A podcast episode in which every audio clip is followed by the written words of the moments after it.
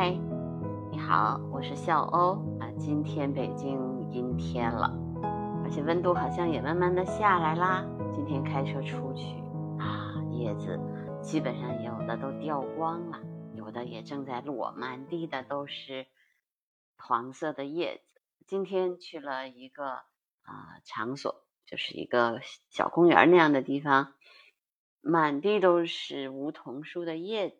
冬天慢慢慢慢的一点一点的就来了。是啊，想想冬雪雪冬小大寒，马上就是小雪的天气了。今年就算是冷的比较晚的了。嗯，要是往年的话，这个时候都觉得会觉得非常冷。今天呢，朋友跟我说，你昨天说了太平鸟，但是我跟你说太平鸟没有来，小太平鸟来了。在巩华城半岛那个一南门一进去的地方，有一大片的小太平鸟。那我在今天来讲讲小太平鸟吧。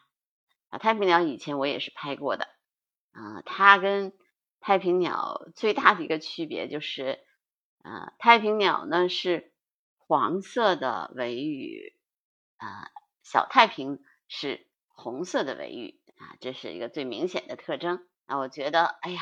冬候鸟终于慢慢慢慢的也都来到北京了。那小太平鸟呢，也是鸟纲太平鸟科太平鸟属的鸟类。那它的就比较的小一些啊，体长大概是十六厘米，这个颜尾羽的颜色就特别显著。和太平鸟的区别主要是这个，还有一个呢，就是它的黑色的过眼纹，它是绕过冠羽，一直伸到。后去的，啊，刺激飞羽的地方呢，没有蜡状的附着，但是羽尖儿都是红色的，没有黄色的那个衣带。那生活习性啊，跟太平鸟有点像，以植物的种子呀，它也是分布在西伯利亚的东部和中国的东北，越冬是到呃日本或者是琉球群岛。那不定期的繁殖鸟呢，就是见于黑龙江的小兴安岭。越冬的鸟群有的时候会到中国的湖北和山东，很少的有也有在福建、台湾和华中地区有都有它的记录。雄鸟呢是额和头顶的前部都是栗色的，越往后呢颜色越淡，啊，头顶是灰色的。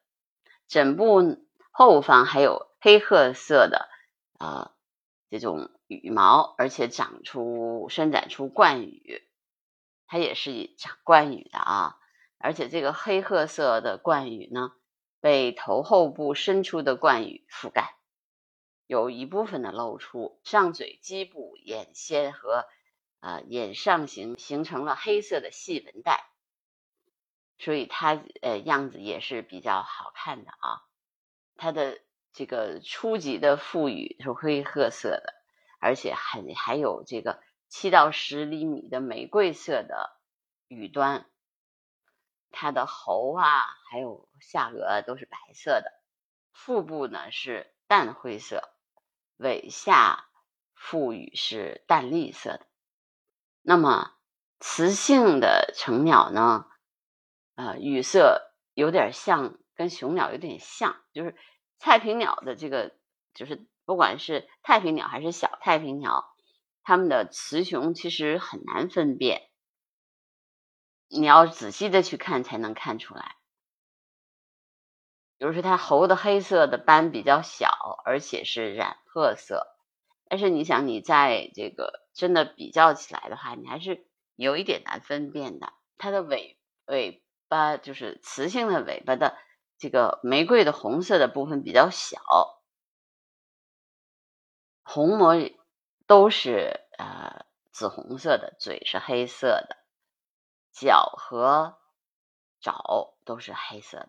它的重量其实挺轻的啊，只有四十到五十四克。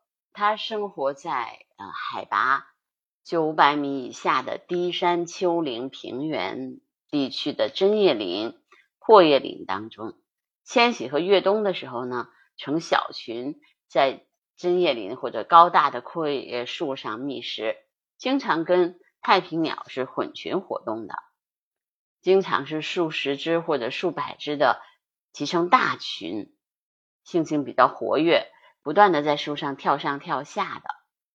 嗯，除了喝水之外，很少下地，这也是太平鸟的一个特征。你很少在地上能够看见它们。一般生活的习性呢，就是跟太平鸟很像。它是分布在俄罗斯东南部，而且还不定期的进入中国的东北地区。非繁殖地主要是中国的东部、韩国和日本。每年的六月份的时候开始繁殖，都是在那个树叶当中呢，用树枝啊、苔藓和枯草做一个巢。那么巢呢，基本上是都是铺着羽毛啊、草垫，像碗一样的。每窝产卵四到六枚，孵化期是十四天左右。它但是太平鸟和就是太小太平，它们俩还有一个区别，就是太平鸟是无危的鸟类。但但是，小太平鸟是近危的，也它也是这个三有保护动物啊。那么我们现在说呢，就是我们现在所有的这些鸟类，其实都面临着同样的威胁，就是啊，比如说农田的逐渐减少啊，然后真阔叶林的慢慢的减少，嗯，还有就是沿途的这些呃地貌。地形的改变都对他们的这个迁徙也好，还是生存环境都会带来一定的威胁。但是总体来说呢，我觉得啊，现在我们国家也比较重视这个生态文明建设嘛，那慢慢的可能笼养鸟的这个越来越少了。那也希望就是这些鸟类还是能够在我们的呃土地上。